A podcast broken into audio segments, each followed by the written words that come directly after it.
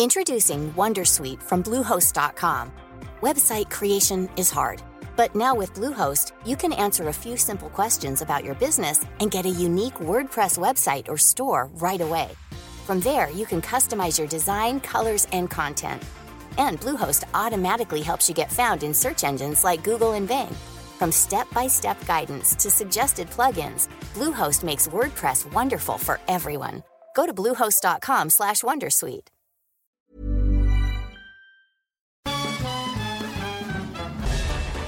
Farándula 021 es un podcast de cultura pop, donde analizaremos sin piedad series, películas, programas, música, moda, tendencias, libros, redes sociales y hasta figurosas e inventadas. Cada jueves un nuevo episodio, con Horacio Villalobos, Pilar Bolívar, Mauricio Valle, Maniwis, La Supermana, Alejandro Broff, Jeremy Cruz y Mario Lafontaine. Farándula 021, un podcast con periodistas, psiquiatras y vestidas. Te lo cuento, te lo cuento. Tu dosis diaria de noticias. Excelente inicio de semana tengan todos y todas. Bienvenidos a su dosis diaria de noticias con Te lo cuento. Soy Laura Gudiño y les pido que me acompañen a darle una vuelta al mundo juntos para ver qué es lo que anda pasando. ¡Vámonos! No estiremos mucho la liga. Le Républicaine, el Partido Conservador de Francia, eligió a una política moderada como su carta fuerte para la próxima elección presidencial del 2022. Se mueven las fichas.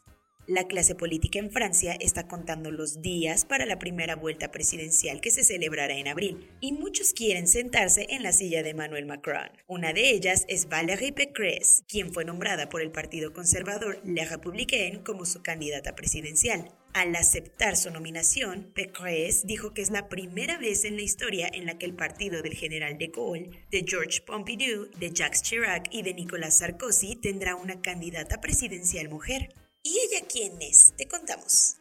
Valérie fue ministra de Educación y Presupuesto con Sarkozy, algo que muchos han visto muy bien porque se trata de una política moderada, mucho más tranqui que otros compañeros de su partido que son de extrema derecha. Ahora se tendrá que enfrentar a otras personalidades como Marine Le Pen, la ultraderechista de Agrupación Nacional, y Eric Zemmour, un polémico presentador de televisión también de extrema derecha que se la pasa en contra de la migración o los musulmanes. Se espera que a principios del 2022 el presidente Emmanuel Macron anuncie su campaña de reelección. ¿Y cómo van los demás? Pues Eric Zemmour tuvo un arranque de campaña para llorar, no solo por la cascada de críticas que le han caído por su plataforma política antiderechos de minorías. Durante su primer acto de campaña, al conductor de televisión le aplicaron una llave al cuello mientras se llevaba a cabo un mitin político cerca de París. Entre los miles de ultras que se reunieron en el lugar para apoyar a Zemmour, se coló un manifestante que le dejó ir su furia en un acto que le costó heridas leves al candidato.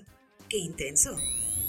aplicando el gambito de caballeros. El presidente de Gambia logró reelegirse en las elecciones del sábado, aunque la oposición rechazó los resultados y está pidiendo voto por voto, casilla por casilla. Fue un sábado cualquiera para los ciudadanos de Gambia, quienes salieron a las urnas para votar por segunda vez desde la caída del dictador Yahya Jammeh, derrocado en 2016. La jornada se llevó a cabo con cierta tranquilidad y con una participación del 89% de la población, quienes eligieron que el actual presidente continúe en el cargo otros cinco años más. Los datos de la Comisión Electoral Independiente indican que Adama Barrow ganó la presidencia con más de 457 mil votos, algo así como el 53%. El segundo lugar fue para Osaino Darboe, quien se quedó con el 27.7% de los votos, y por delante Mama Kante, quien con todo y el apoyo del dictador Jammeh, exiliado en Guinea Ecuatorial, solo logró 12.3% de la votación. Pese a que cientos salieron a celebrar la victoria de Barrow, los candidatos perdedores publicaron un comunicado en el que rechazaron los resultados y dijeron que están pensando si acudir a los tribunales para echar atrás la elección.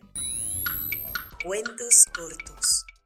Como lo había adelantado, la comunidad académica salió a manifestarse este sábado para defender al Centro de Investigación y Docencia Económicas. Cientos de estudiantes y académicos del CIDE, pero también de muchísimas universidades más, marcharon por Avenida Insurgente Sur con rumbo a la sede del Consejo Nacional de Ciencia y Tecnología, CONACIT, al grito de más ciencia y menos obediencia. Todo para protestar por el nombramiento de José Antonio Romero Tayaech como director general del centro y a la incapacidad de diálogo de las autoridades del CONACIT, que volvieron a gostearlos como tu crush, por lo que la comunidad está pidiendo que la Secretaría de Gobernación intervenga.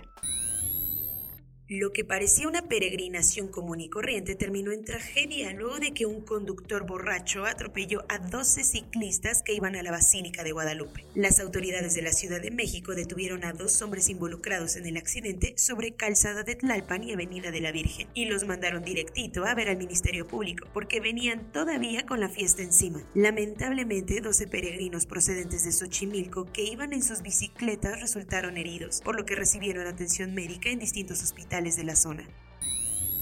La situación en Jerusalén otra vez está poniendo de mírame y no me toques, luego de que un terrorista palestino apuñaló en el cuello y troncó a una persona israelí, que después fue identificado como un joven ultraortodoxo judío de 20 años. Todo sucedió cerca de la histórica puerta de Damasco y en menos de lo que cantó un gallo, la policía israelí le disparó al atacante quien terminó muerto. Todo esto encendió la llama de cientos de palestinos que se enfrentaron violentamente contra la policía de Israel. Por suerte parece que esta vez las cosas no pasaron a mayores. Thanks.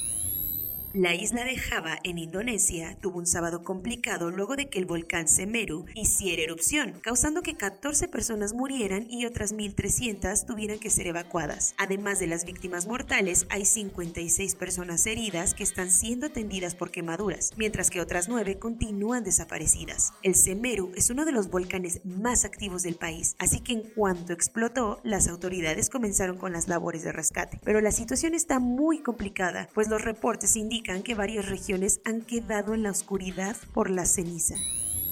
Países como Estados Unidos, Francia, Alemania y Reino Unido le leyeron la cartilla a los talibanes y pidieron que se investigue todas las ejecuciones extrajudiciales que se han cometido en Afganistán desde que el grupo radical llegó al poder. En un comunicado conjunto, los aliados occidentales expresaron su preocupación por las decenas de desapariciones y asesinatos en contra de funcionarios que trabajaban en las antiguas fuerzas de seguridad afganas durante el gobierno democráticamente electo. Para que no haya broncas con el formato APA y esas cosas, los 21 países firmantes sustentaron sus dichos con todos los casos reportados por Human Rights Watch. En la gustada sección Políticos haciendo el ridículo de forma monumental, la gente en Estados Unidos está comiendo vivo al congresista republicano Thomas Massey por su navideña foto familiar. Pues, ¿qué fue lo que hizo? El legislador por Kentucky subió una foto con su familia posando frente al árbol de Navidad, pero todos cargando armas largas semiautomáticas. ¿Qué? En lugar de una frase inspiradora, el caption de la foto decía, Feliz Navidad, postdata, Santa, porfa trae municiones. ¿Qué? La foto causó muchísimas críticas, pues obviamente, sobre todo porque hace apenas unos días se registró un nuevo tiroteo escolar en Michigan que dejó cuatro alumnos muertos. Corona News. En México, el número total de vacunas puestas es de 134.370.326. El número de personas vacunadas con esquema completo es de 65.422.436. Esto representa el 73.10% de la población mayor a los 18 años. Los menores de 15 a 17 años que no tengan comorbilidades comenzarán a ser vacunados a partir de hoy en 32 municipios del Estado de México, como Toluca, Metepec, Cuautitlán Izcalli o Tultepec. Y este martes arrancará la aplicación de la dosis de refuerzo para todos los adultos mayores, según lo dijo el presidente López Obrador este fin de semana. Ya con un caso confirmado de Omicron en México, Hugo López Gatel reiteró que cancelar vuelos internacionales no detendrá la propagación de esta variante en nuestro país. Para evitar que te vean la cara y te extorsionen, el INSABI alertó que no llamará por teléfono a la población para agendar la vacuna de refuerzo contra el COVID-19. El gobierno de Dinamarca dijo que es preocupante la propagación de la variante Omicron en el país, que registró 183 casos en las últimas 24 horas. Lo mismo dijo el gobierno de Reino Unido, que encontró 86 nuevos casos de Omicron en el país. Como Omicron también está siendo de las suyas en Israel, el gobierno de aquel país ya está estudiando la posibilidad de autorizar una cuarta dosis de refuerzo de la vacuna. Ante el pánico de la nueva variante, el doctor Anthony Fauci dijo que son alentadores los primeros resultados sobre la gravedad de Omicron. Un estudio publicado en The Lancet, que estudió siete marcas distintas, concluyó que la mayoría de las vacunas pueden ser usadas como refuerzo de otra farmacéutica con seguridad. Más de 40.000 personas tomaron las calles de Viena el sábado para protestar contra las nuevas medidas de confinamiento impuestas por el gobierno austriaco. Algo parecido ocurrió ayer en Bruselas, donde 8.000 personas se enfrentaron violentamente contra la policía de Bélgica para protestar contra las medidas pandémicas. Soy Laura Gudiño y esa fue su dosis diaria de noticias de este bello lunes 6 de diciembre. Que tengan un bello inicio de semana, cuídense mucho y nos vemos mañana aquí en su podcast favorito, Te lo cuento. Por cierto, quiero recordarles que pueden seguirnos en nuestras redes sociales de Instagram y TikTok, como Te lo cuento, donde pueden ver otras notitas extras de información que tenemos para ustedes. Hasta mañana.